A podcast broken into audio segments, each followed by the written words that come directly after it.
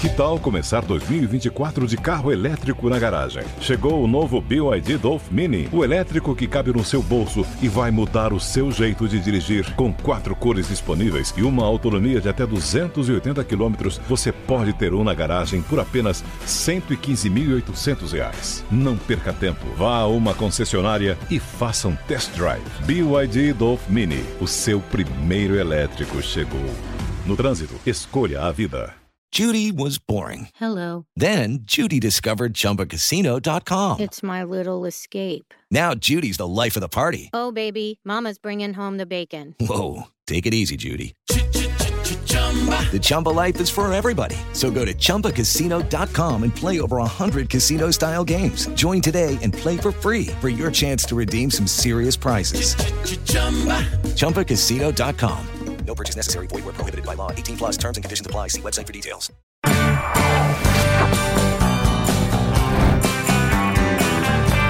Super Mulheres Positivas. Sejam bem-vindas, bem-vindos ao Super Mulheres Positivas. Eu sou a Naná Feller, host desse videocast, mãe de dois e hoje filha da Sônia. Então, para explicar porque eu comecei diferente essa minha apresentação, é, é exatamente por causa do episódio, do que a gente vai discutir hoje. Hoje a gente vai discutir aqui sobre a relação entre mãe e filha após a chegada do neto, ou seja, a relação das avós. E aí, é, esse tema ele borbulhou muito nas minhas redes, principalmente porque ali eu coloco, expresso um pouco da minha vivência com a minha mãe, então eu mostro às vezes alguns recortes disso, e muitas pessoas começaram a trazer as suas próprias vivências sobre a relação destas mulheres, mães agora, com as suas mães.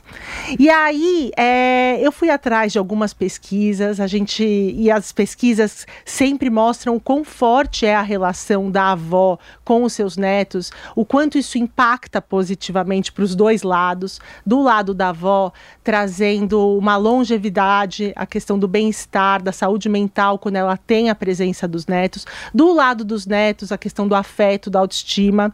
Mas hoje a gente vai falar um pouquinho também da treta que pode causar. E para isso, para ser justa com todo mundo, porque eu sei que não são só mulheres da minha geração que me escutam, eu trouxe a minha mãe que foi tão pedida. Mãe, obrigada por estar aqui hoje. Eu sei que você está tímida, É. nervosa. É a primeira vez que eu estou diante de um microfone, né, das câmeras, mas eu agradeço também e vou tentar um, ser ser o mais Espontânea. espontânea, possível. Isso, você vai se soltando. Eu prometo que não vai ser tão difícil quanto você pensa. A minha mãe, a Sônia Regina Sade, ela é vó do Nico e da Anne, ela tem a minha irmã, né? Então sou eu e minha irmã, e ela também é psicóloga.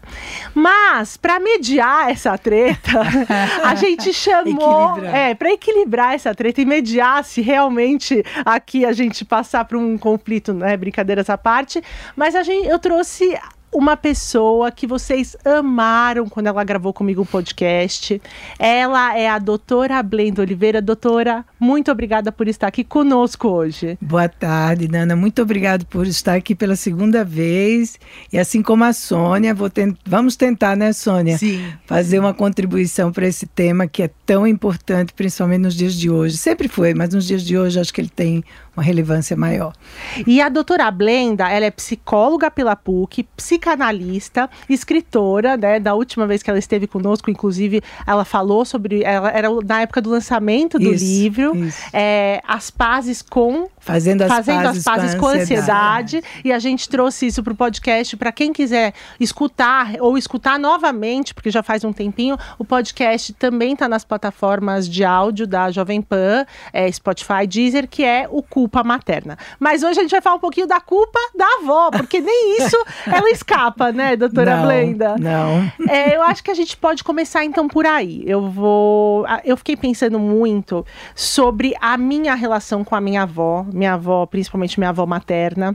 É, a mãe da minha mãe foi aquela avó vovózona mesmo, né, mãe? Sim. Que assumiu muito quando a minha mãe, minha mãe sempre trabalhou muito, então ela assumiu muitos cuidados, né, das meu, das, fi, das netas, meu e da minha irmã, muito presente, muito afetiva, é, e, e ela tinha como fazer isso, porque ela não trabalhar, ela deixou de trabalhar, né? Ela foi costureira por muitos anos, mas quando a gente chegou, ela realmente assumiu ainda mais essa, esse lugar, principalmente para minha mãe continuar trabalhando. E isso é diferente dessa geração de avós que começam a chegar agora. A doutora Blenda também é avó, né? Sim. São quantos netos? São seis netos. São seis netos. E a gente vê, né? é, ainda atendendo agora com o próprio podcast, trabalhando muito, estudando sempre. A minha mãe, a, a, a concorrência lá em casa é: olha, fim de semana eu tenho curso, eu tenho que estudar, ou as crianças. Então, vocês são mulheres que chegam como avós não sendo mais a vovozinha que a gente imaginava e tem muito nos livros, nos contos e nas nossas lembranças. Sim. O quanto isso ia- gera de frustração nessas mães e o quanto isso pode gerar até culpa nessas avós. Tem até um meme, né, para já passar a palavra para vocês, mas que é, poxa, justo na minha vez de ser mãe, a avó não quer me ajudar a criar? então eu queria que você comentasse um pouco sobre isso. Então, Nana, olha, eu acho que a gente primeiro tem que. eh, a gente não pode deixar de contextualizar o mundo que estamos vivendo hoje, né? Tanto homens como mulheres hoje têm uma capacidade de longevidade muito maior do que se tinha antigamente. Uma mulher hoje, aos 60 anos, aos 50 anos, é muito diferente de uma mulher de 40 anos atrás, 50 anos atrás, a gente sabe disso. Nossas mães, né? Nossas avós. Então, as mulheres, felizmente, mesmo que estejamos, a- às, às vezes a gente não está da forma como a gente, na velocidade que a gente queria, mas eu acho que a gente vem conquistando espaços cada vez maiores, não é? De se inserir em muitas funções que não é somente a criação dos filhos e da família como também do casamento, aqueles que, aquelas ou aqueles que casam, né? Então, claro, as avós que chegam hoje, né? Por exemplo, da minha geração eh, e da geração, imagino que da sua mãe, é, claro, tem muitas diferenças, tem muitas peculiaridades, a gente não, não consegue generalizar isso, mas são mulheres, né? Com muito maior protagonismo com a própria vida, né? Criamos os filhos, Algumas trabalharam e fizeram carreira, né? Outras estão se aposentando, mas querem fazer outras coisas, não é? A mulher madura, mais 50, mais 60, mais 50, mais, ela tem ressurgido e não tem como isso não mudar a nova organização familiar. Então, nós, como avós, de fato não estamos absolutamente disponíveis, né? para os netos ou para uh, tomar conta dos netos, muito embora a gente tenha uma população que não podemos deixar de lado, uma população grande, não é que para sair para trabalhar, para poder inclusive dar sustento para a família, necessita que essas avós tomem esse lugar de mães. Isso é uma coisa que acontece muito, não é? Principalmente em faixas econômicas mais baixas, tantas vezes a gente vê isso, a avó tendo que cuidar dos netos, e não são poucos, né? levar à escola, educar enquanto a mãe está fora de casa. Sempre Ou a gente uma mulher. Vê sempre uma mulher, né? E a gente vê também muitas mulheres que migram né, de uma cidade para outra para conseguir emprego, é, mulheres que migram de países para o outro, deixando as mães no lugar no lugar dessas as avós no lugar dessas mães. Então a gente tem uma diversidade muito grande e, e de, de, claro, dependendo da situação e da, da classe social, mas assim, pensando aqui no nosso mundo mais imediato, Uhum. inclusive eu, eu tenho um- um- uma neta que um dia desses ela me perguntou assim, ô vovó, por que, que você não assim não tem um cabelo presinho, branquinho e usa óculos? Até ela imita assim, assim você não é aquela vovozinha, né? E, e aí a gente começou a brincar com isso. Não, a vovó é outro jeito de vovó, mas é vovó também, né? Então a gente começou a conversar um pouco sobre isso. Eu acho que tem um outro tipo de mulher também madura e, portanto, outro tipo de avó, que não necessariamente, né, isso é negativo. Embora Aí eu vou entrar numa parte que pode ser um pouco delicada, que eu estou falando com uma filha, né? É, acho que às vezes os filhos têm uma expectativa muito grande em cima de nós, principalmente mães. Embora as filhas se achem muito ativistas, feministas ativistas, mas na hora que se trata da mãe, elas não têm tanto ativismo assim. Então, você tem que tomar conta né, dos meus filhos, você tem que estar tá aí. Como assim você foi para o curso e não veio tomar conta? A gente vê isso acontecer. Como assim ela agora só quer saber de viajar, só quer saber de cuidar dela? Só então, quer ser livre. Só quer ser livre, né? Pois é. Pois é, é exatamente isso que queremos, né? Que a gente, depois de criar os filhos, que é uma tarefa longa, e no meu ponto de vista, a tarefa mais difícil, eu considero, na vida, e mais importante da mulher, que é, é criar filhos. Eu estou falando muito da mulher porque nós estamos aqui entre mulheres. Sim. Eu não estou eliminando a figura masculina. do pai, a figura masculina e toda a rede que é em volta disso. Mas eu, eu, eu, eu quero trazer uma coisa que é de um certo poder como mulher que nós temos. Nós temos um poder imenso que é criar criaturas para o mundo, cidadãos para o mundo. Isso custa, isso exige dedicação, isso exige presença, isso exige passar por angústias muitas vezes muito difíceis. A gente nunca sabe o que vai resultar daquilo que a gente está dando aos é. nossos pequenos, né? Eu quando vejo minhas filhas adultas hoje casadas com filhos, eu digo para você, eu tenho, eu tenho assim uma imensa alegria de vê-las, de, de ser vó mas eu confesso que a minha alegria maior é em vê-las sendo boas mães. Hum. É assim, eu posso ajudá-las, mas eu não sou fundamental, né? Eu não sou necessária. Eu sou importante, mas não sou necessária, uhum. porque elas são muito boas mães e gostam de ser mães. Então isso me dá uma alegria muito grande. E confesso que eu olho e digo, ufa, né? Não é Missão é cumprida, né? Então eu acho que os filhos também precisam é, trazer essas avós com essas novas experiências. Porque pensa uma coisa: olha que maravilha que é uma avó sentar para lanchar com o neto ou com a neta, seja na idade que for. Então, depois dos 11, 12 anos, é mais incrível ainda, né? Porque ele já tem mil conversas. Mil... A gente poder falar do que eles vivem de forma aberta, a gente poder dizer, nossa, eu vi falar disso mesmo, me ensina aqui como é que mexe nisso. E eles poderem dizer, puxa, eu gosto de sentar com a vovó ou com o vovô, porque eu posso falar de tudo com eles. Eles estão abertos, eles me dão orientação, eles ouvem as minhas mazelas que todo mundo tem com, com as mães, com os é. pais, né?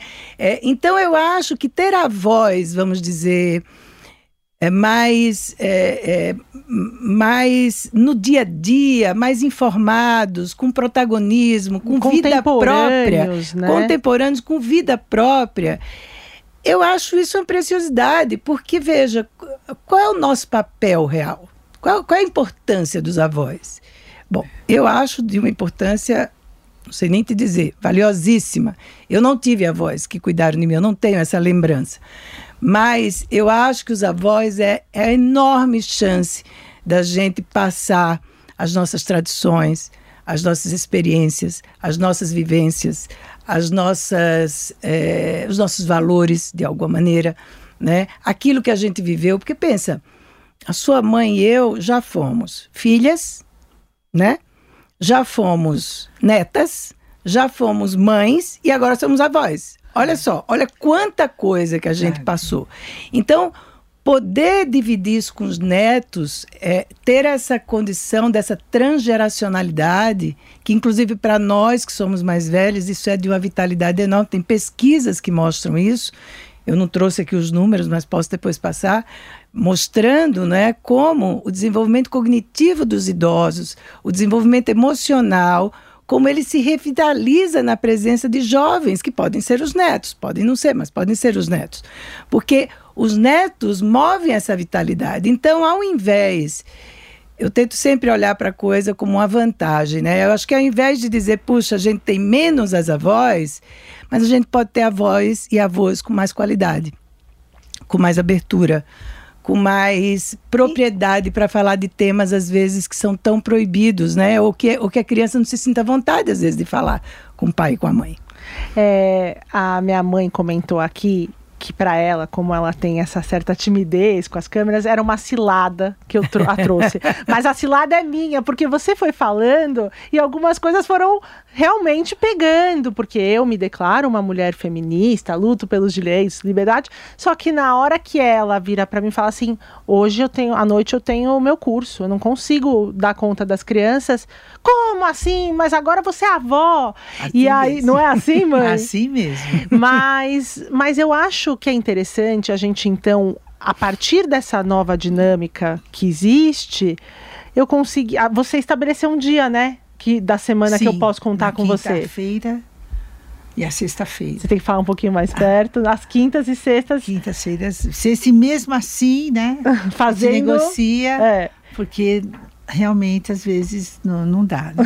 Mas é, e aí tem uma outra coisa que você falou que eu percebo muito na minha mãe, que é por mais que tem muitos momentos que eu fico te puxando. Poxa, mãe, falei, né? Você precisava estar com as crianças, você precisava me ajudar mais, tal, tal.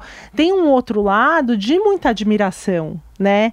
De você nunca parar de estudar, de você ter as suas amigas e, né, sair com as amigas para tomar um drink e com, com a idade que, assim, a gente é isso que você falou, a, gente não imaginava que uma mulher aos 60 e muitos, né, tivesse essa vida ativa também social.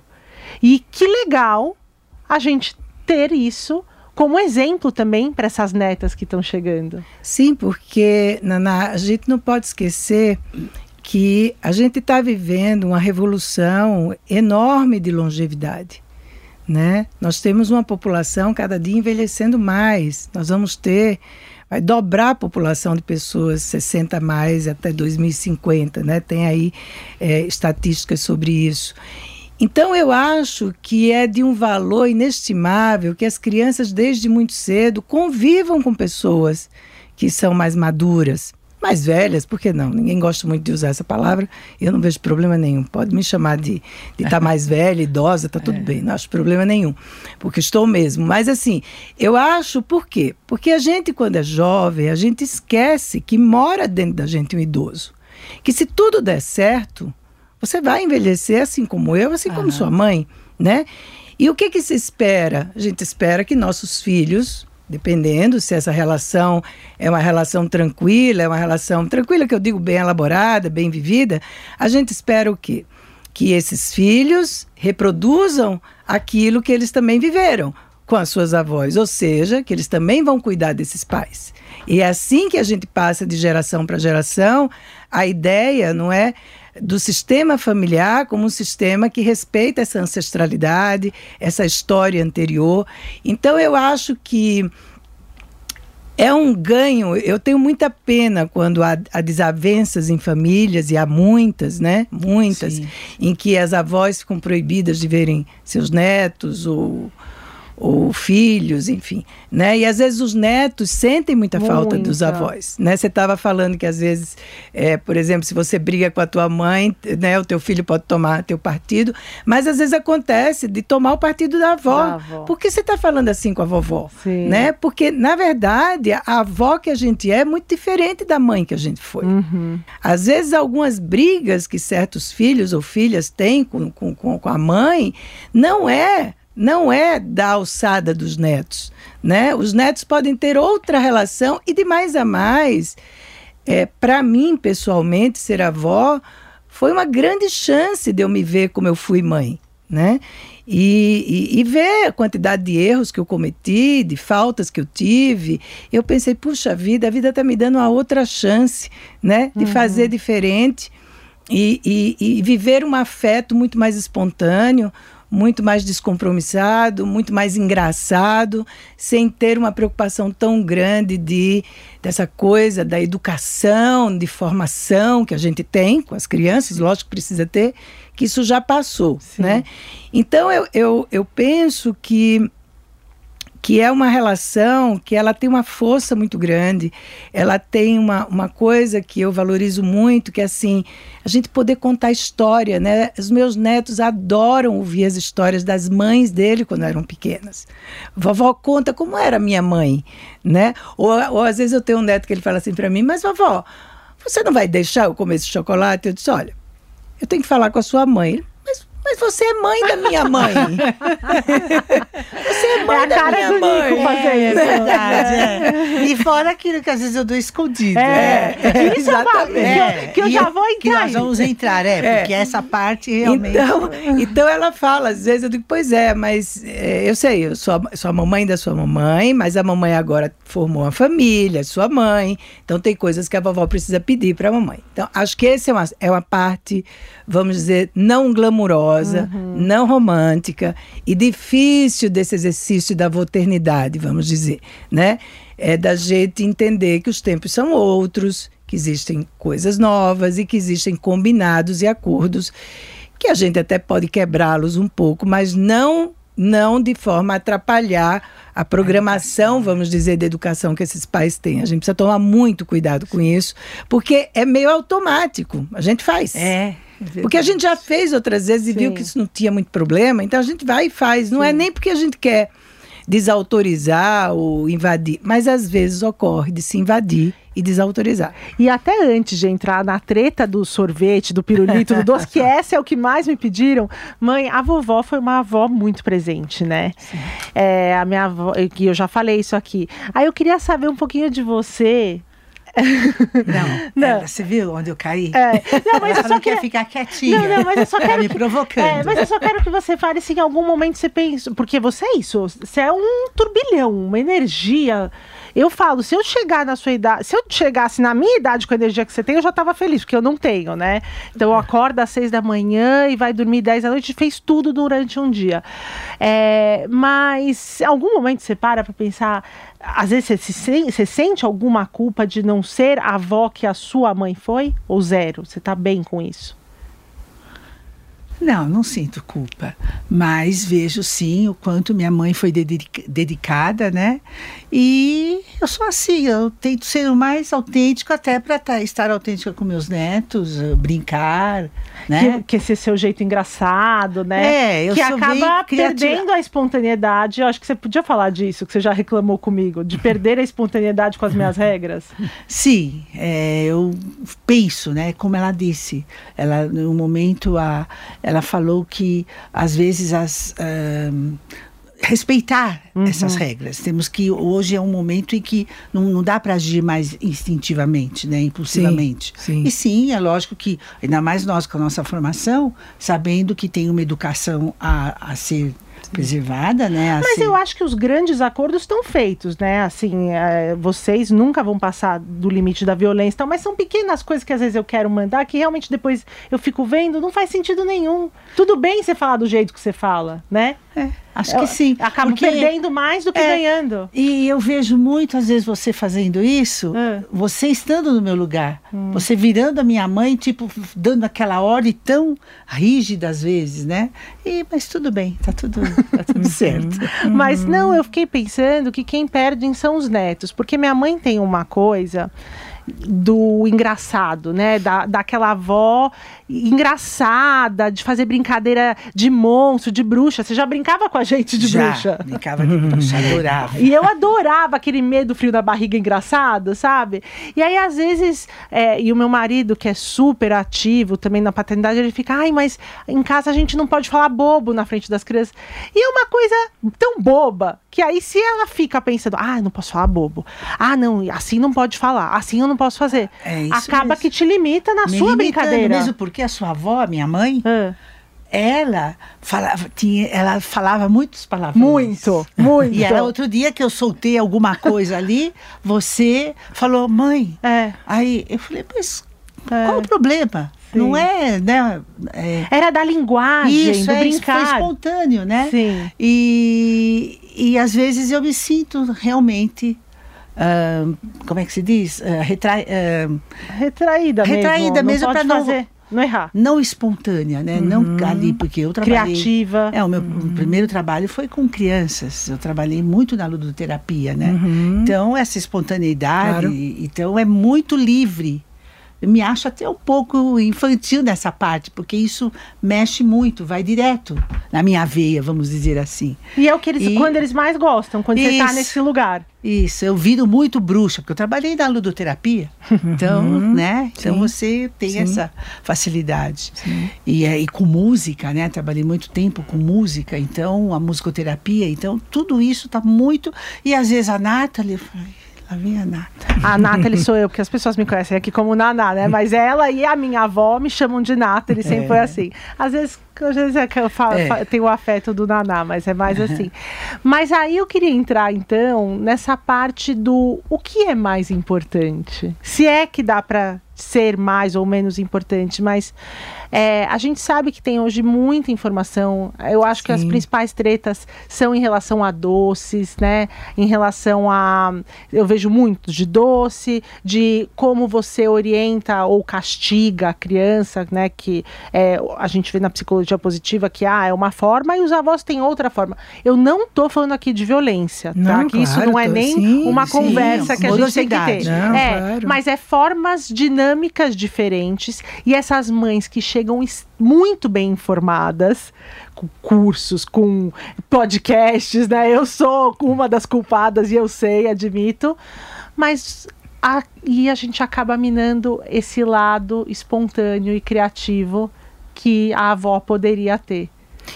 É, eu, eu me solidarizo bastante com a Sônia no que ela está dizendo, porque é, eu, eu também penso muito, né?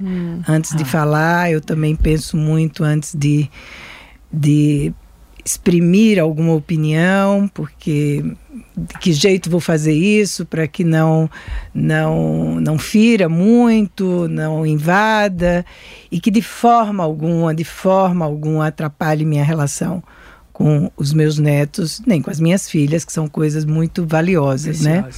Mas eu acho, sabe, Nana, que não são só nós avós que vivemos isso. Vocês, como mães, estão vivendo a mesma coisa.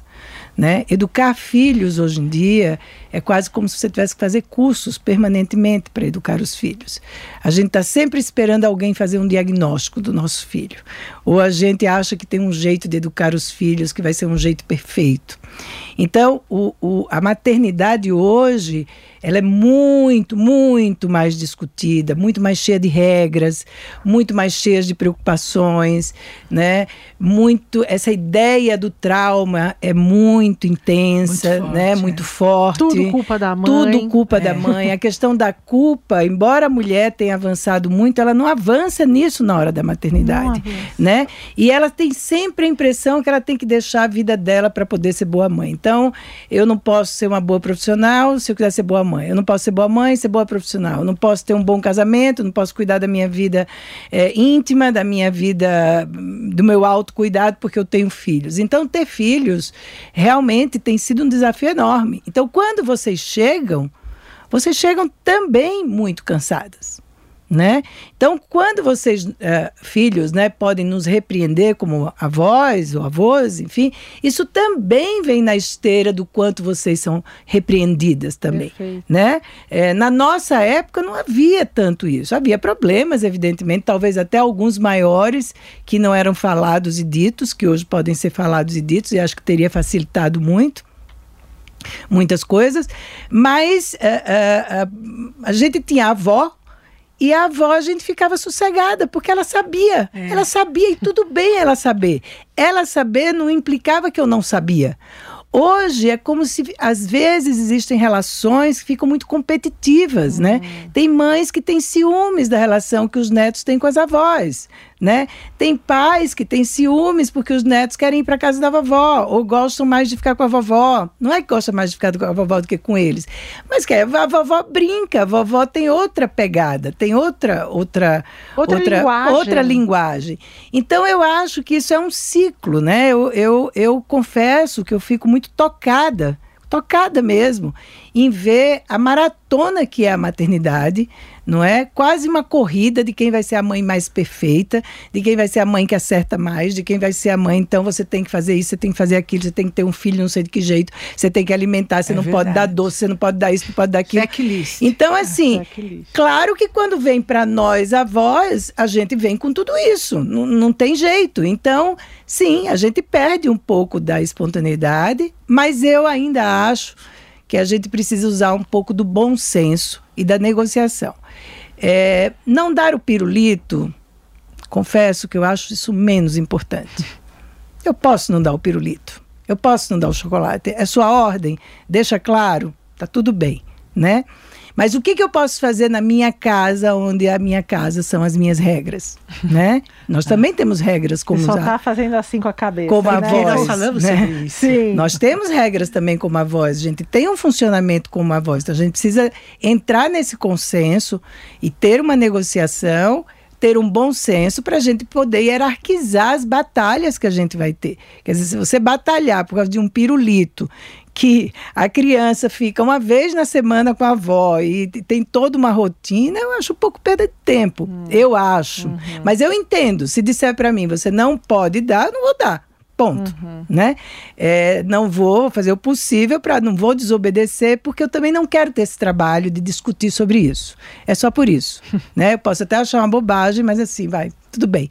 Vamos em frente. Então, eu, eu acho que, assim como tudo, a gente tem que, que, que que ir negociando e tratando, não é? Mas tendo um cenário mais, mais é, que eu pelo menos coloco acima de tudo, é que eu não quero perder essas relações. Essas relações são importantes para mim.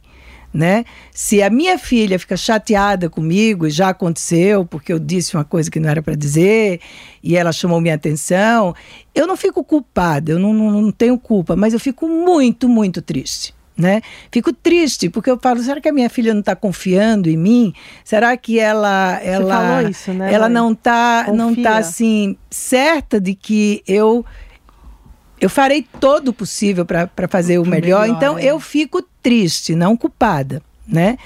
É, vou contar um exemplo muito rápido. Ontem, antes de ontem, eu estava no restaurante com os meus netos. Eu tenho uma netinha que não estava comendo. Ela queria comer só o pão, tomar suco. E eu falei assim, acho que umas cinco vezes, né? Filha, ela precisa comer, vamos pedir alguma coisa? O que, é que ela gosta? Filha, eu acho que eu falei umas cinco, eu nem percebi que eu tinha falado umas cinco vezes. Aí ela disse: mãe, chega, não estressa, vai. Ela não come, tá bom. Aí eu fiquei quieta. tá bom. Aí eu pensei, puxa, mas eu tô preocupada se ela vai comer alguma coisa. então, a gente tem essas coisas, né? Sim. Porque a gente quer ter uma relação que seja marcante. Eu gostaria muito, muito que os meus netos dissessem: puxa, eu tive um avô, uma avó que eram incríveis, que a gente gostava de se encontrar com eles, né? Então, eu acho que se for para negociar o pirulito em função disso, o chocolate, o que for, né? Respeitando também as regras da casa da avó, eu acho que a gente tem que abrir mão disso em função de algo maior. Porque esse algo é muito grande. E tem mais uma coisa: daqui a pouco, os seus filhos vão crescer, 12, 13, 14, já não vai precisar mais de tanta mediação entre você e a sua mãe. Sim. Eles vão pegar o telefone e vão Vão, dizer: é. vovó, posso ir aí na sua casa? Eu queria falar uma coisa com você. Então, a gente tem que preparar esse caminho para quando eles estiverem adolescentes, pré-adolescentes, eles contem. E vocês, como mães, se eu tivesse no lugar, né? Hoje em dia, como mãe, nossa, eu iria adorar ter uma avó, um avô que me auxiliasse, que pudesse conversar sobre meus dramas, meus equívocos, mesmo que a gente tenha opiniões diferentes, a gente venha de épocas diferentes, né? Mas que pudesse conversar, porque ser mãe é uma função solitária também. Tem né? uma cena, você contou, compartilhou essa cena, eu vou compartilhar uma lá em casa, né? que no começo foi uma discussão entre eu e meu marido e depois os dois falaram: "Poxa, que bobeira, não vale a pena". Que o meu pai tem uma brincadeira de pegar desde a época do meu do meu primeiro filho, né? E agora com a Anne, que é a minha segunda filha que tem um ano, ou seja, quando eles têm um por volta de um ano, ele vai até a janela e tem uns moleques jogando bola lá embaixo no prédio e aí ele fica: "Meninos, seus meninos, seus meninos bobos". E fica e as crianças amam isso. Eu acho que é o tom da voz, não é o fato do que tá falando, porque com um ano, né, não entendi. E aí bate no vidro. E aí aquilo no Nico me incomodava. Toda vez que eu via, eu brigava, batia. E aí a minha mãe pegava, as crianças iam lá. lá. Seus meninos, bate, bate na janela e fica falando. aí passa, né? Passa o Nico, o Nico por um ano, ele ia lá até a janela e ficava batendo. Chegando, nunca, já vai lá. E nunca falou, seus meninos bobos, só faz a brincadeira de ir até a janela. E a Anne, quando chega na casa deles, começa a apontar para a janela rindo. Quer Olha dizer, só. é mais importante o que naquele momento? Então, porque, É isso. porque essa conexão, É essa conexão afetiva, não é, Sônia? Sim, afetuosa, ela tem um valor de Muito. saúde mental para a família, para as crianças, que nós, como, como avós, olhando hierarquicamente, a gente chegou antes de todo mundo. E, as nossas bisavós antes de nós, enfim, né? Então e- eu acho que é importante poder dar um, um crédito. Evidentemente, veja, acho que vale a pena ressaltar isso para não ficar uma ideia muito idealizada Sim, de avós, sim. né? É, é, existem muitas mães, avós, muitos avós que que são complicados manter perto das crianças e existem avós que desautorizam permanentemente a Sim, maternidade das- dos seus filhos, a paternidade e a sim, maternidade, é né?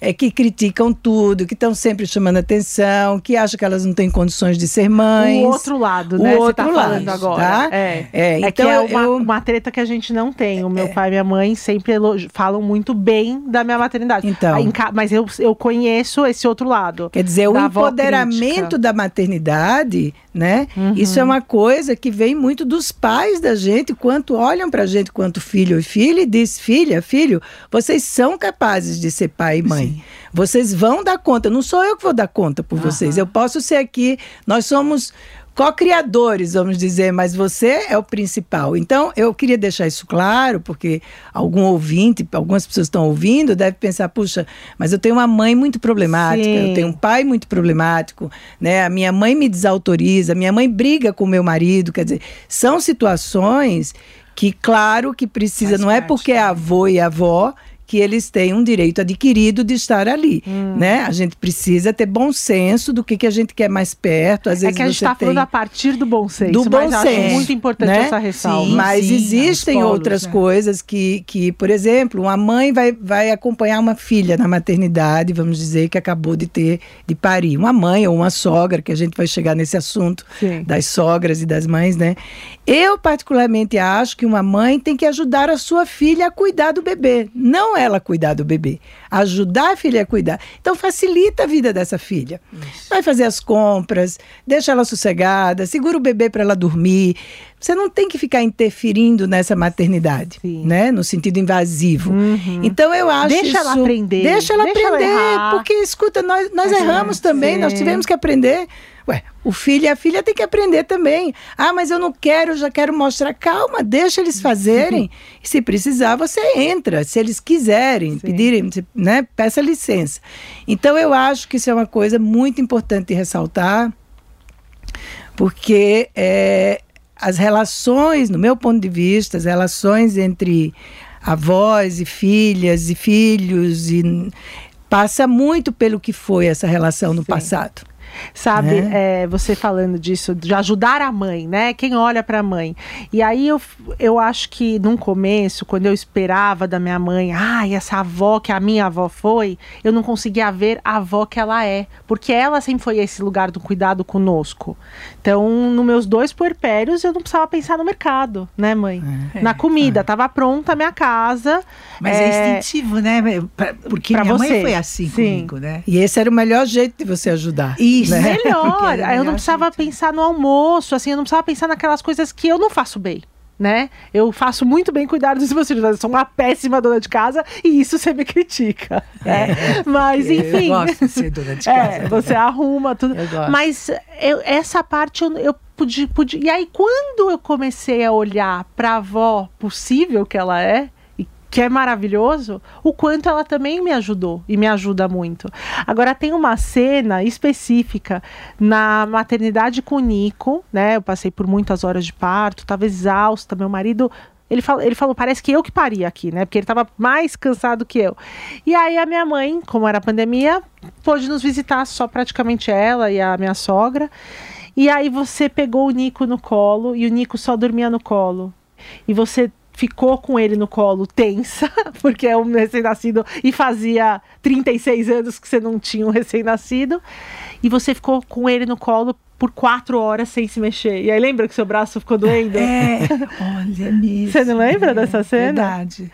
E aí eu acho que às vezes a gente fica tanto olhando para o lugar que, do que faltou, do que não fez, e para de olhar para o que fez, que às vezes é também tão grandioso, né? Valioso. É, porque eu acho que, que a gente tem formas de demonstrar amor, né?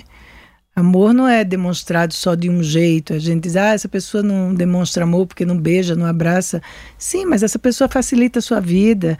Essa pessoa entende quando você está precisando. Essa pessoa oferece alguma ajuda material. Isso também é uma forma de amor, Claro. né? Então eu acho que cada avô, cada avó, eh, guardando essa outra parte, nós estávamos falando antes, não tiver tantos problemas, ele tem que fazer aquilo que é possível, aquilo que está ao alcance dele e fazer do melhor jeito possível, né?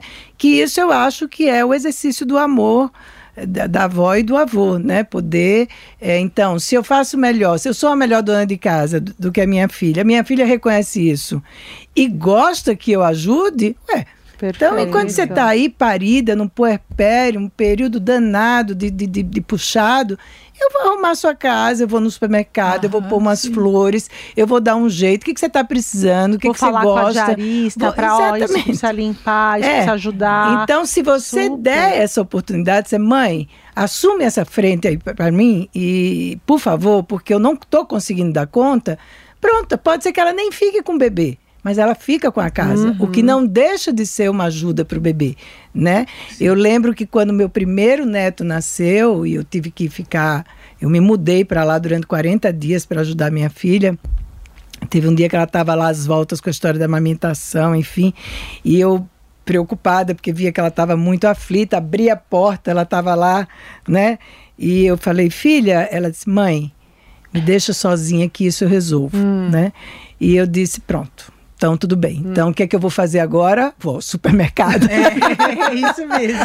Se você que adora, e sabe, eu vou, eu vou contar uma coisa. A minha mãe ama supermercado. Eu acho que assim, a pior invenção que existe pra ela é o rap, porque ela vai no supermercado, ama. Nem gosto, o Sônia. grande Feira. Não, abriu, Amo. abriu. Pena que hoje não tem mais tantas. Mas abriu agora o supermercado, como chama perto da sua casa? Pode fazer, falar Pode, não tem problema. Pão de açúcar. Não, pão de açúcar e o outro, que é o hortifruti, é o hortifruti natural Ah, da. Um é, outro, bom, Oba. Oba. A felicidade dela que passava pelo Oba. E aí, agora o programa que o Nico mais gosta de fazer com ela.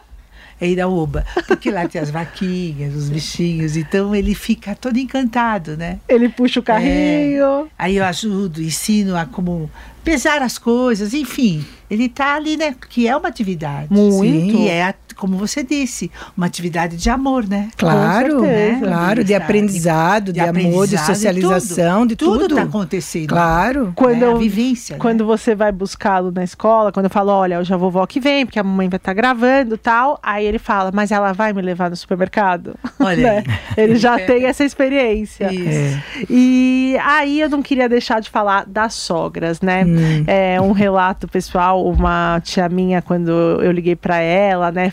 Con- enfim, liguei pra ela, tava conversando com ela sobre maternidade. Eu sou daquelas que gosta de ligar, falar o telefone. né? Isso é meu antigo, né? Porque as mulheres da minha geração gostam só do áudio, ficam pé da vida quem liga. Mas aí eu tava, ela tava me contando, sabe, Naná, quando eu engravidei, a minha sogra, eu liguei para minha sogra para falar que eu estava grávida, né? E aí eu tinha uma relação ótima com a minha sogra e ela virou para mim e falou o seguinte, essa minha tia me relatando: Filho da minha filha, meu neto será. Filho do meu filho será meu neto? E aí eu fiquei pensando, né? Me ecoou e tem muita gente que fala sobre isso. Olha, o, a, a mãe vai contar com a mãe dela, se tem ainda viva ou se tem uma relação, os netos ficam muito mais com a avó materna. E essa foi a minha experiência pessoal. Mas eu vejo os meus filhos, né, se dão super bem com a avó paterna também. Claro que a minha mãe é muito mais presente porque a gente mora muito perto, eu conto muito com o apoio deles.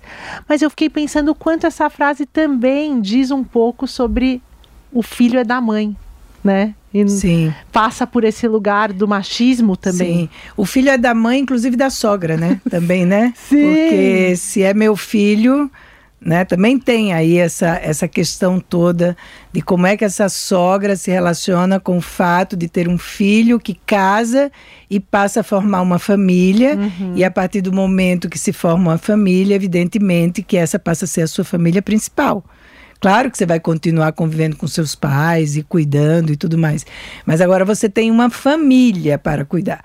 Né? Se você tiver que pegar pela mão e tiver que fugir, você vai pegar pela mão dos teus filhos e vai fugir. Essa é a realidade, é. né? Então, às vezes pode acontecer. Eu não acho que acontece só do lado do homem, mas é, isso às vezes pode acontecer da sogra se sentir é, perdendo ali um lugar né? E eu acho que algumas podem se sentir muito inseguras. Depende muito também da relação que elas têm com as próprias, é, é, com as próprias noras, noras, né? Quanto essas noras também permitem, quanto essas noras se aproximam, quanto também o filho aproxima essa mãe, né, da sua própria família, que eu acho que isso é uma tarefa do filho, ele também tem que trazer essa mãe, né? Porque eu acho que você tem uma sogra que colabora, que também está junto, com a qual os filhos têm uma, uma boa relação, é um ganho tremendo, tremendo, né? Mesmo que a gente não pode negar, né, Nana? Existem pessoas com as quais a gente tem mais intimidade, você tem mais liberdade. Eu já tive muitas pessoas, acho que a Sônia também, né? Pessoas que eu atendi no meu consultório, que elas tinham muito mais liberdade com a sogra do que com a própria mãe. Sim. Era o contrário. Sim. Né? Essas sogras eram muito mais disponíveis, conversavam mais, estavam muito mais dispostas. Às vezes tem quadros, às vezes de, de, de adoecimentos, então essas sogras podem tomar esse lugar. Então eu acho que tem um mito aí sempre da sogra, né? Como se a sogra fosse sempre a bruxa aí da história, né? uhum. né? Mas eu acho que isso isso não é uma regra, embora ocorra, porque eu acho que, que, que, a relação mãe e filho, às vezes, é uma relação menos democrática do que a relação mãe e filha, que a gente um pouco está preparada para essa filha ter a vida dela, casar, ter filhos. Isso ainda acontece. Uhum. Isso ainda está no imaginário de muitas mães, né? Está mudando isso, mas ainda está.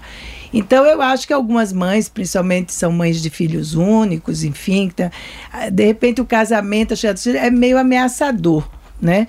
É ameaçador e às vezes significa um luto um luto da perda de um lugar de exclusividade que eu tinha. Então, isso pode gerar reações muito fortes e, e uma certa competição.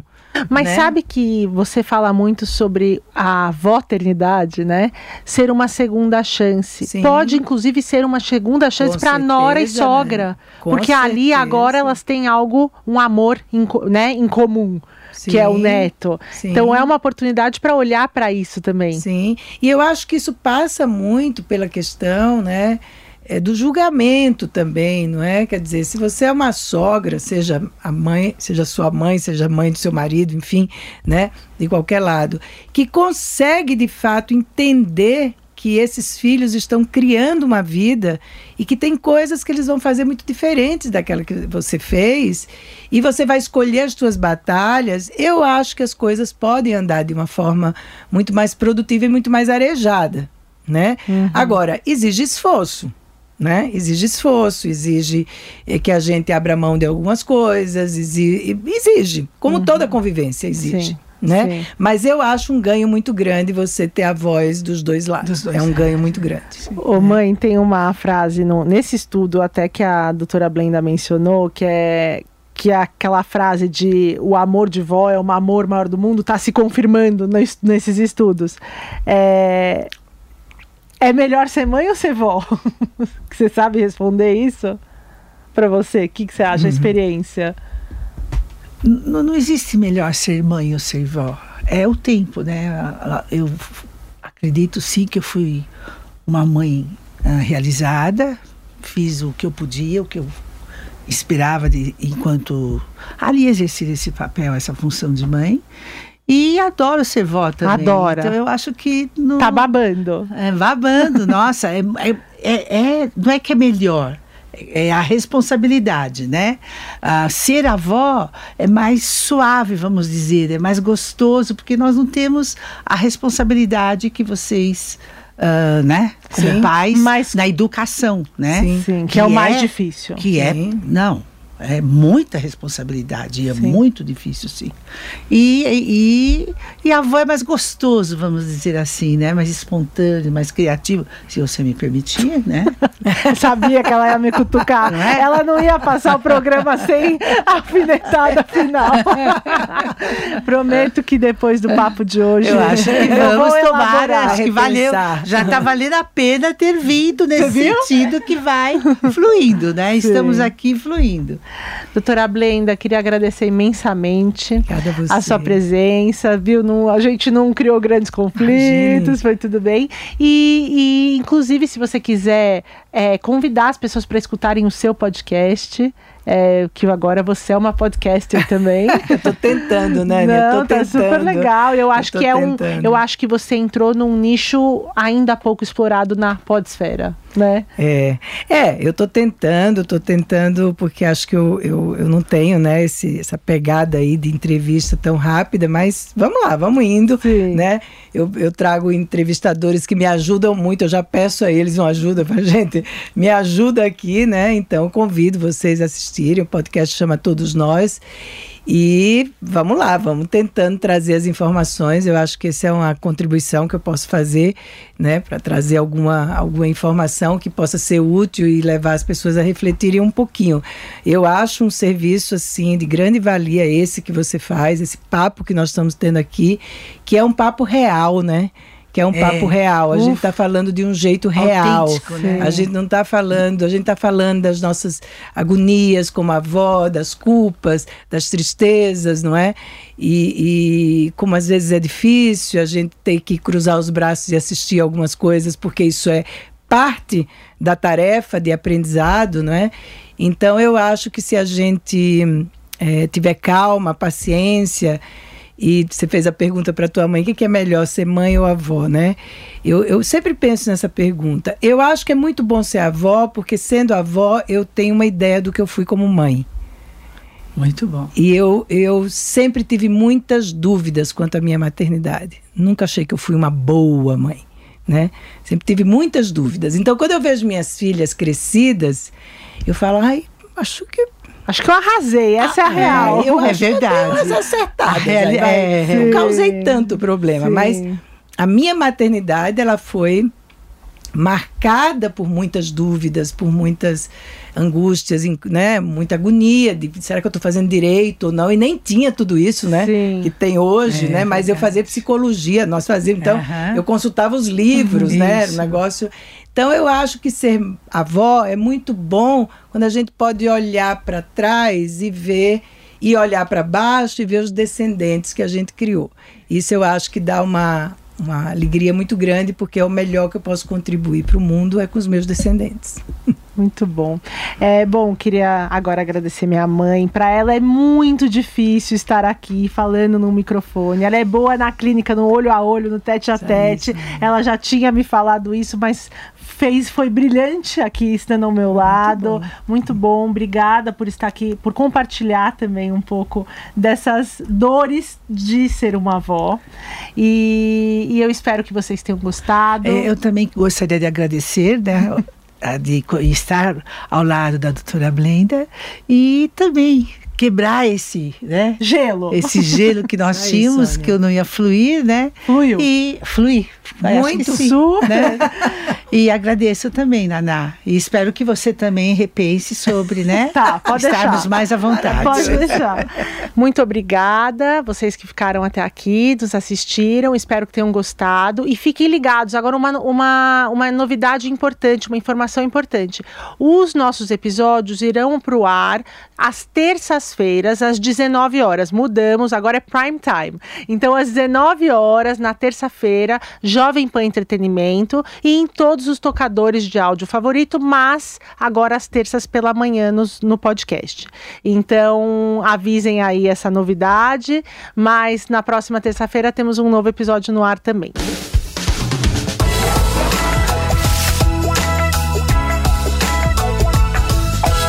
Entrando no ar agora com o quadro Saúde, já dispensei minha mamãe, foi para casa, me ajudar agora no final do dia com as crianças, enquanto eu tô aqui gravando o quadro Saúde com uma pessoa que é muito especial para mim e para minha mãe também, que é a nossa dermato, doutora Estrela Machado. Doutora, é um prazer estar contigo aqui. Obrigada por ter vindo. Querida, eu, eu que agradeço o convite e eu queria deixar bem claro aqui que eu vim com todo amor no coração, porque eu acompanho você, sua irmã, sua mãe há tantos anos, pelo menos uns 10 anos. É verdade. E eu tenho muito orgulho da mulher que você se tornou, né? Em todos esses papéis de mãe, de mulher, de esposa, de pessoa que trabalha, de irmã, de amiga, de paciente, Sim. né? E É, eu- ela é assim, gente. sou- é tô sempre super super, orgulhosa. É, as nossas consultas são um pouco de consulta realmente, né, Pra ficar com o rostinho ali bonitinho em ordem e tal, mas também tem esse lugar muito da nossa troca, né? Você acompanha desde quando eu comecei o podcast. Então te ter aqui hoje, eu acho que calhou muito bem, doutora, no, no nosso tema principal, que é sobre a voz. Né, a gente está falando sobre a relação entre avós e filhas. Você cuida da avó e da filha. é, e, E dos netos. e dos tudo. netos, né? Dos netos daqui a pouco. Mas o que a gente conversou com a doutora Blenda e com a minha mãe no- na primeira fase, né? No primeiro ato desse podcast, foi inclusive como essas mulheres de 60 a mais, 70 anos chegam com muita vitalidade, com muita energia nessa idade e no papel de avós, que não tem mais aquela figura, não, to não todas, né? Mas a gente vê muitas mulheres que não tem aquela figura da vovozinha, né? São mulheres ah, que as pessoas olham e. E a gente está até tentando quebrar esse paradi- paradigma de falar: nossa, não parece a idade que você tem, nossa, achei que você fosse mais nova, porque a velhice também deve ser celebrada. E eu gosto muito do tema que você usa nas suas redes, nos seus vídeos, e isso que me encantou até para a gente colocar isso dentro do episódio de hoje, do gerenciamento do envelhecimento no olhar da dermatologia. Né? Então é isso que a gente tem feito, que você fez e faz muito bem com a minha mãe, mas eu queria que você explicasse, contextualizasse esse termo, para depois a gente entrar nos benefícios e no que, que nos protocolos para gerenciar esse envelhe- envelhecimento. Nath, sabe que é engraçado? Que há algum tempo eu tenho trabalhado isso com meus pacientes, porque eu sempre fiz isso, mas eu não tinha uma metodologia muito clara dessa orientação. E com o tempo, acho que até com o próprio processo da sapiência, né, do tempo que a gente trabalha, já eh, a gente foi criando, eu fui criando um método de abordar esse assunto. E hoje é inte- interessante você falar isso, porque eu o termo gerenciamento do envelhecimento ele acaba sendo meio autoexplicativo, no sentido de que são é, coisas, métodos, né, é, posturas que a gente tem que ter em relação a vários fatores e processos que a gente tem que fazer no nosso corpo e na nossa pele, cabelos e unhas que vão ajudar a gente a envelhecer melhor. E só que hoje, é, com tanto tempo já falando sobre isso, eu fico pensando até se a gente não tem que mudar um pouco esse termo, sabia? Porque quando a gente fala envelhecimento, a gente sempre pensa, muitas vezes, numa potência negativa, que o envelhecer, ele significa que você está perdendo energia, que você não vai conseguir mais realizar seus sonhos, que você não vai conseguir mais é, ter a mesma força para realizar a atividade física, que você pode ter doenças, que você não vai ter a mesma convivência que você vai ter com as outras pessoas. E na verdade, envelhecer é inevitável, né? Porque a outra palavra para não envelhecer seria A única forma de privar-nos do envelhecimento seria morrendo. Né? Então, na verdade, para mim hoje é muito claro que o gerenciamento ele tem que ser para a vida. Então, se a gente troca o gerenciamento do envelhecimento pelo gerenciamento da vivência, eu acho que fica muito mais lindo. Gostei. Porque o gerenciamento da vida significa que eu estou trazendo muito mais energia, muito mais potência, muito mais coisas para realizar, né? Porque quando a gente fala a palavra vida, a gente está pensando em alguma coisa que está nascendo, alguma coisa que está crescendo, né, num, num desabrochar de uma, da natureza. Então é muito mais é, encantador e muito mais fácil de, da gente entender todos os processos que a gente tem que fazer para viver mais tempo e melhor. Né? Com bem-estar. Com bem-estar. Porque daí você entende. Porque você vai viver, você não vai envelhecer. Você vai ficar muito bem, independente da idade que você tiver. E então, o que, que a gente faz hoje? Ó, o que, que eu vou fazer? Ah, inevitável envelhecer, né? O envelhecimento cronológico ele vai continuar acontecendo, mas ele pode ser melhorado, ele pode ser retardado. A gente pode chegar aos 60, 70, 80 anos com muita vitalidade e a gente tem visto isso hoje. Né? Então, o que a gente fizer agora, independente do momento que a gente parar para fazer e começar a ter ações que são medidas muito simples, para um envelhecimento saudável, natural, vai impactar, impactar lá na frente, né? E vai ser muito lindo. Sabe, você falando em vitalidade, né? E a gente sempre relaciona a vitalidade às pessoas mais jovens. E em casa, o exemplo, para mim e para minha irmã, são dos meus pais de vitalidade. A gente até fala que a gente gostaria uhum. de ter um pouquinho de energia, da energia que eles têm. Porque, enfim, é, minha mãe não para, né? Ela começa o dia às seis da manhã, trabalha, estuda, vai para academia, tá sempre se cuidando, né, preservando ali também tem uma questão da autoestima, né, principalmente Sim. mulheres mais vaidosas assim. Então eu acho que esse spoiler que você deu até para suas pacientes que vai mudar de gerenciamento do envelhecimento para o gerenciamento da vida, né, da vitalidade faz muito sentido. Agora vamos entrar um pouquinho nos protocolos, alguns protocolos até eu acho que a gente poderia começar falando do que é mais, a, a de mais novo novo para um protocolo de gerenciamento. A gente pode até falar da papada, que eu sei que é algo, por exemplo, para mim que me incomoda e tem muitas mulheres, né? é. né? Vamos falar assim, de um como que na hora que eu a, a tenho abordagem do meu paciente, eu penso nesse gerenciamento. Então, a primeira coisa é que falando já da na área que eu atuo, que é a dermatologia, eu vou vamos pensar numa pirâmide, tá? Tá? Então a base dessa pirâmide é aquilo que a gente vai fazer para é, fazer com que nossas células elas entendam que elas têm que retardar o envelhecimento delas, né? E primeira coisa seria o nosso envelhecimento cronológico que a gente não tem como mudar, que é o nosso DNA. Mas todos os hábitos de vida eles vão retardar esse envelhecimento. Então, se você tem uma boa qualidade de sono, uma alimentação eh, regrada, faz uma atividade física, consegue ter metodologias de gerenciamento de um estresse, né? É, você evita coisas que vão é, piorar esse envelhecimento, nós tá. vamos retardar. Uhum. Então, no caso da dermatologia, o que mais piora o nosso envelhecimento, com certeza que a gente vai chamar de envelhecimento extrínseco, é o sol é a exposição ultravioleta. Então, a é base o é o pior, Uau. é o que mais envelhece, né? O sol ele, ele é maravilhoso, eu acho que a gente tem sim que tomar sol, ele é importante até para a conversão da nossa provitamina D em vitamina D, que é um dos passos para a gente ter uma vitamina D ativa e ela é muito importante no nosso organismo.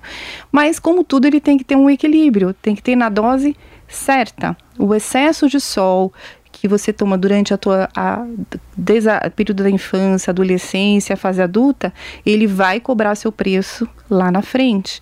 Então, uma forma de você envelhecer bem, gerenciar o seu envelhecimento, é fazendo uso de medidas de fotoproteção. Né? É, de forma adequada. Então essa é a base da nossa pirâmide. Que é, seria protetor que seria solar, o uso boné, do protetor solar, é, que é o que a gente aplica na pele, que geralmente é físico e químico, hum. protetores, protetores uh, a proteção física, que é o uso da camiseta ou do boné, é, não é, é indiscutível que em ambiente de sol, você está numa piscina, no clube, você é obrigado a usar protetor solar, né? Mas o que a gente tem que ter consciência, e muitas pessoas não têm, é que essa proteção ela tem que ser feita diariamente, não só no momento que a gente está se expondo ao sol. Então esse cuidado ele é muito importante. É óbvio que se você vai ficar presa o dia inteiro trabalhando num ambiente que não bate sol, não tem sentido você colocar um protetor solar né? Você tem que entender. Então eu quero, eu faço isso, eu entendo como é que é a vida da, pessoa, da minha paciente para saber como que eu tenho que indicar essa fo fotoproteção. Uhum. Então, por exemplo, é, eu atendo muitas mulheres que trabalham, executivas, que ficam muito tempo na frente do computador. Então eu preciso sim protegê-la da luz azul né, que é muito comum nesses ambientes. Então, eu preciso usar um protetor que geralmente é uma base ou um antioxidante, como vitamina C, vitamina E. Agora, uma pessoa que trabalha, um esportista, que faz. Uh, é maratonista, que faz esporte pelo menos quatro horas por dia debaixo do sol, eu vou ter que saber orientar um protetor que, que é compatível com essa é, com esse tempo de sol. Então, é a base da nossa pirâmide, em especial da nossa orientação à fotoproteção. E quando que ela começa, né? Quando a gente começa a prevenir o envelhecimento nesse caso?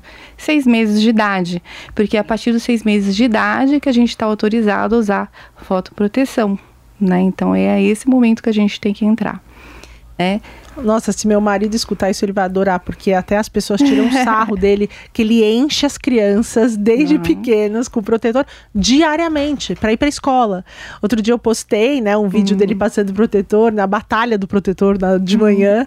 E aí uma amiga comentou: "Mas ele tá indo para a praia quinta-feira às seis, da, oito da manhã?" Deu não, ele tá indo para escola, mas meu marido passa todos os então, dias. Então pode dar parabéns para ele, Legal. porque além da genética de vocês, que é maravilhosa, ele tá controlando bem os fatores que vão piorar o envelhecimento.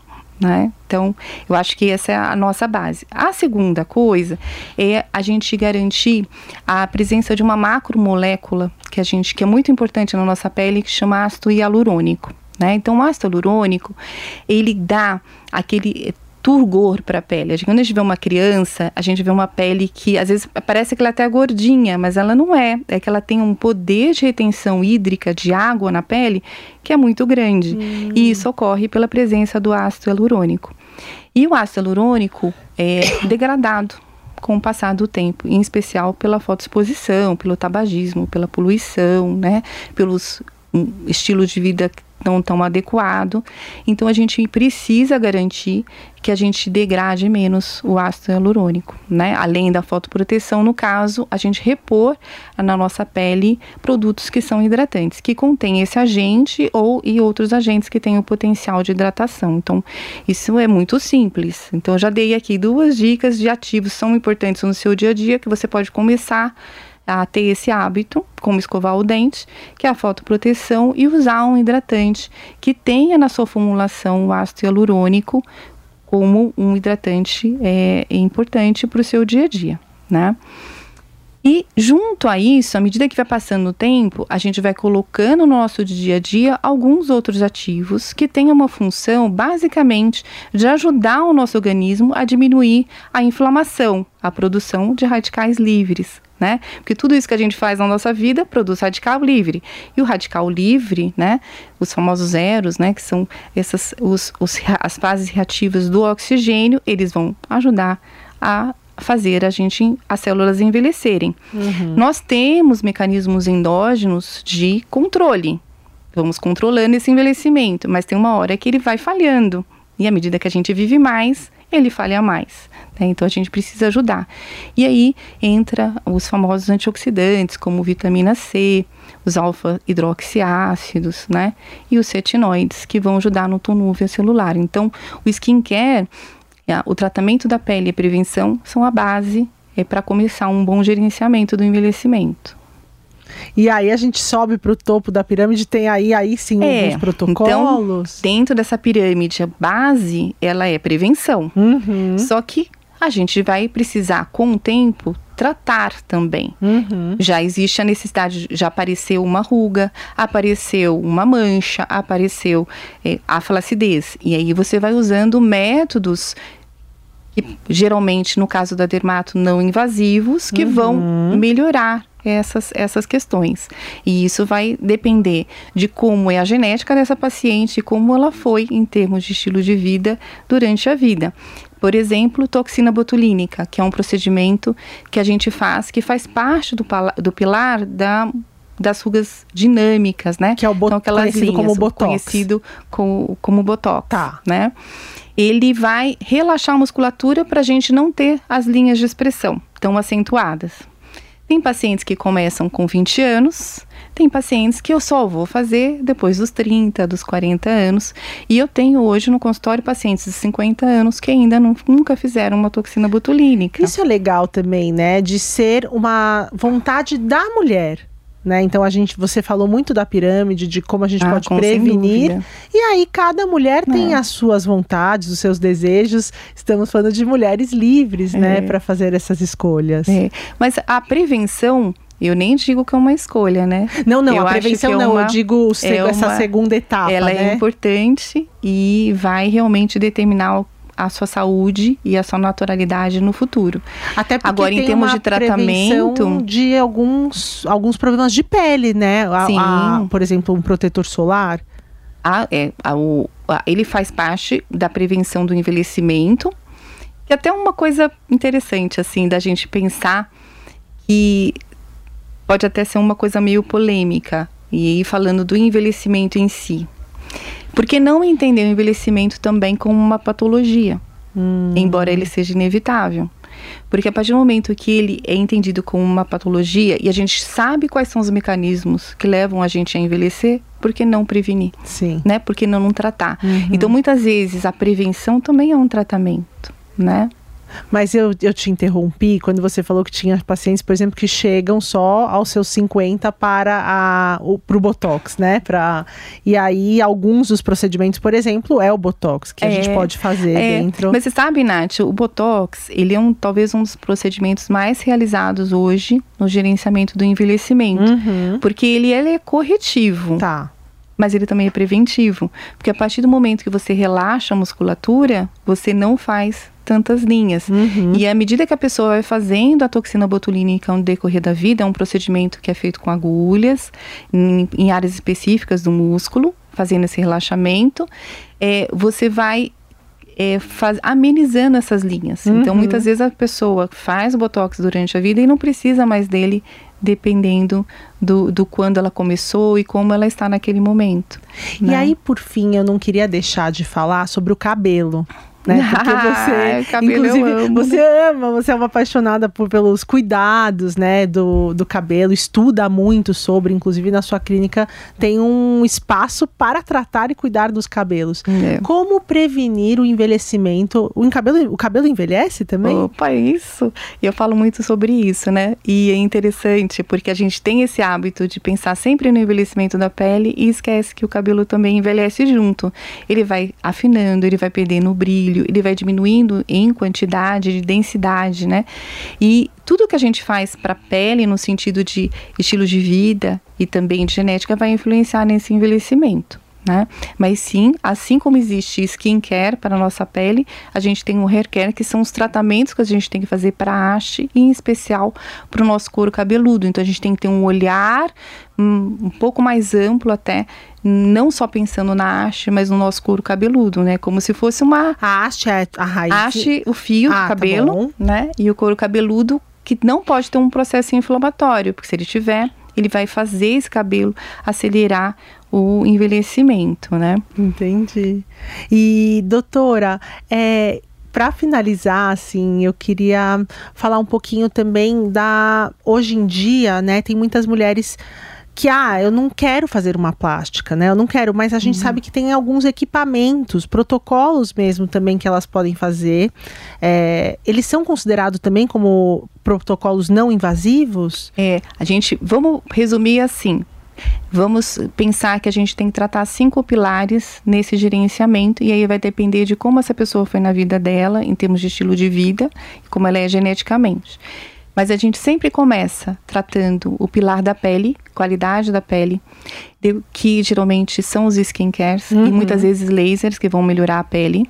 A segunda coisa, toxina botulínica, que vai tratar a ruga dinâmica. A terceira é volumetria, porque a gente vai perdendo o volume facial, ou seja, alguns lugares ficam com mais volume e outros com menos. E aí a gente usa muito o ácido hialurônico, que são os preenchedores, né, que muita gente usa o termo de harmonização facial. Uhum. E a gente vai tratar a flacidez. Essa flacidez, a gente tem três caminhos para tomar. Um deles é usar os bioestimuladores injetáveis, né? Que são substâncias que vão estimular colágeno. O outro é usar um equipamento que tem finalidade de estimular esse, essa, é, esse colágeno. Uhum. Então a gente tem ultrassom microfocado, é, o microagulhamento com radiofrequência. E um outro, o uso de fios, que são fios de sustentação para ajudar na flacidez. Então são caminhos que a gente usa e conversa com o paciente. É, pensando no que objetivo ele vai ter, uhum. porque também a gente em todos esses tratamentos eles vêm junto com custo também financeiro, um investimento financeiro. Então a gente tem que criar um meio termo que a pessoa fique feliz dos dois lados, né? Sim, sim. E para prevenir um quinto pilar, que é super importante, que é a sustentação, que é quando a maior parte das pacientes já chegam para mim no seu auge da menopausa, com mais de 50 anos, falando: doutora, meu rosto está é, derretendo, ele está muito flácido. E muitas vezes é, nesse caso, se entende que a gente vai precisar de mais procedimentos para ter um resultado mais adequado que ela espera e fugir de uma cirurgia plástica, por exemplo, que hoje, ao meu entendimento, muitas mulheres evitam em fazer. Sim. Doutora, eu gosto muito também dos conteúdos que você compartilha nas suas redes, então vou aproveitar esse momento para você convidar quem está nos escutando, nos assistindo, para seguir as suas redes sociais, que ali você dá um pouquinho, vários vídeos, pílulas, dando essas dicas que a gente uhum. conversou um pouquinho aqui hoje. Gente, eu adorei estar aqui com vocês. E eu, é um tempo muito amplo, muito lindo. O corpo humano é maravilhoso. E eu vou estar conversando com vocês é, na minha rede social, que é doutora Estrela Machado. E se vocês tiverem alguma pergunta, alguma curiosidade, alguma coisa que vocês gostariam que eu conversasse na minha rede, eu vou estar tá falando com vocês. Ela está sempre disponível, a doutora Estrela, enfim, é super inteligente, fala super bem, deixa a gente muito à vontade, mas ao mesmo tempo é um doce. Muito obrigada por estar tá aqui comigo eu hoje. Eu te agradeço de coração, uma experiência incrível estar tá aqui com você, né? Bom, fiquem ligadas que na próxima terça-feira, às 19 horas, temos um novo episódio no ar. Obrigada.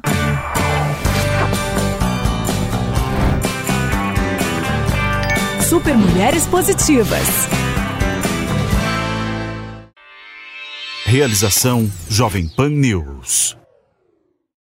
Hello, it is Ryan, and I was on a flight the other day playing one of my favorite social spin slot games on chumbacasino.com. I looked over the person sitting next to me, and you know what they were doing? They were also playing Chumba Casino. Coincidence? I think not. Everybody's loving having fun with it. Chumba Casino is home to hundreds of casino style games that you can play for free anytime, anywhere even at 30,000 feet. So sign up now at ChumbaCasino.com to claim your free welcome bonus. That's ChumbaCasino.com and live the Chumba life. No purchase necessary. VGW. Void were prohibited by law. See terms and conditions. 18 plus.